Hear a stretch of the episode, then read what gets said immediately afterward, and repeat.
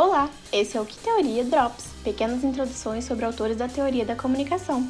Neste episódio falaremos de Roland Barthes e as características semiológicas do mito. Barthes foi um importante escritor, sociólogo, semiólogo, dentre as muitas outras funções que exerceu em vida.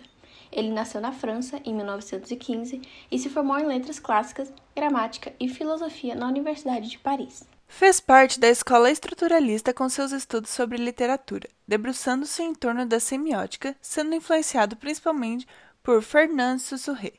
Além disso, também teve influências de Lacan, Deleuze, Lévi-Strauss e Sartre e teve seu foco voltado ao pensamento das formas de organização social, procurando estruturas profundas e seu significado dentro de uma cultura ou ambiente. No campo linguístico, Saussure se destaca com a ideia de que a língua é um conjunto estruturado pelas relações, ideia que Barthes desenvolveu em seus estudos literários. Para Barthes, a semiologia tem como objeto o sistema de signos, qualquer que seja sua substância, ou seja, imagens, gestos, sons, objetos, entre tantos outros. Publicado em 1957, seu conhecido livro Mitologias reflete sobre os mitos cotidianos de seu país, a França, e suas relações com a sociedade. E hoje falaremos sobre a parte 2 desse livro, O Mito Hoje. Nesse texto, o autor vai explicar a falta de separação entre o mito e o contexto histórico em que ele se insere. Ele se apropria da semiologia para explicar as questões sociais em torno da fala, reforçando seu pensamento estruturalista.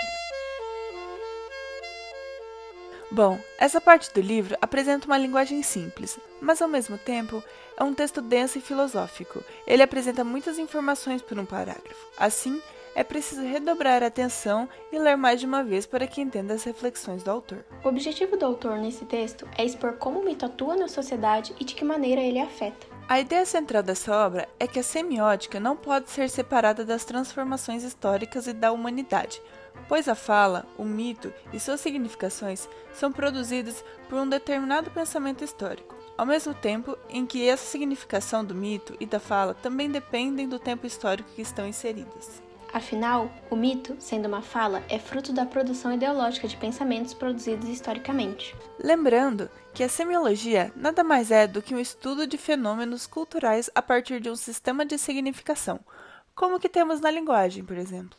Ainda, para Barthes, o mito nada mais é do que um sistema de comunicação, uma fala. Assim, tudo pode constituir um mito, desde que esse seja suscetível ao julgamento de um discurso.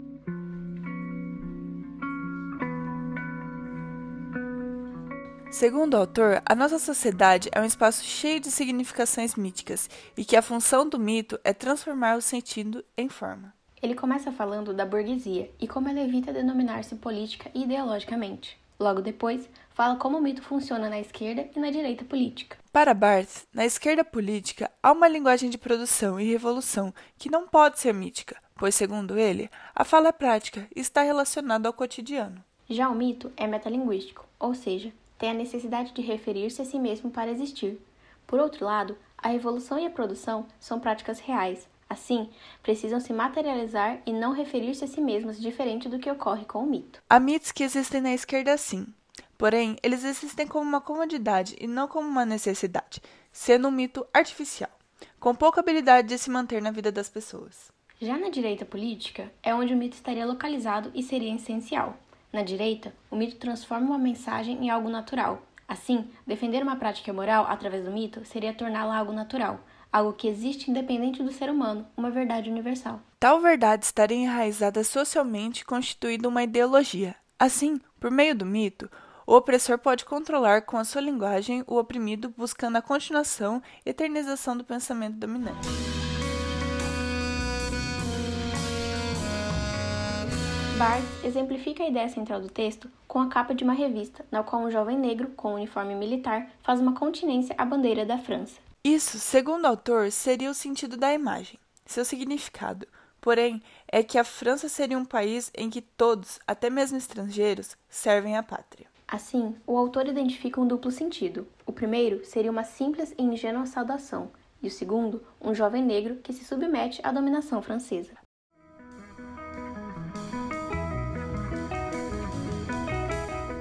Apesar da influência de Sussurré, Barthes pensou o signo como sendo relativo e histórico, na maioria das vezes, pois o signo pode ser absoluto, mas apenas enquanto linguagem. Pois enquanto mito, ele passa a ter mais de um significado, tornando-se complexo e relativo. Diferente do que Sussurre pensa, para ele, o signo é absoluto em sua totalidade. Assim, Barthes acabou seguindo um caminho próprio de estudo e aprofundou seu pensamento nas implicações materiais da fala, agregando-as aos estudos de semiótica. E esse foi mais um episódio do podcast Que Teoria Drops? Esse programa foi produzido pelas alunas Ana Vitória Favoreto, Eduarda Garcia, Júlia Carbone e Caroline da Silva, do segundo ano do curso de Comunicação e Multimeios da Universidade Estadual de Maringá. Esse episódio contou com a narração de Ana Vitória Favareto e Caroline da Silva. Nesse episódio, falamos sobre Roland Barthes e as relações históricas e semiológicas do mito. Ficamos por aqui. Obrigado pela atenção e até o próximo episódio. Obrigada e até mais.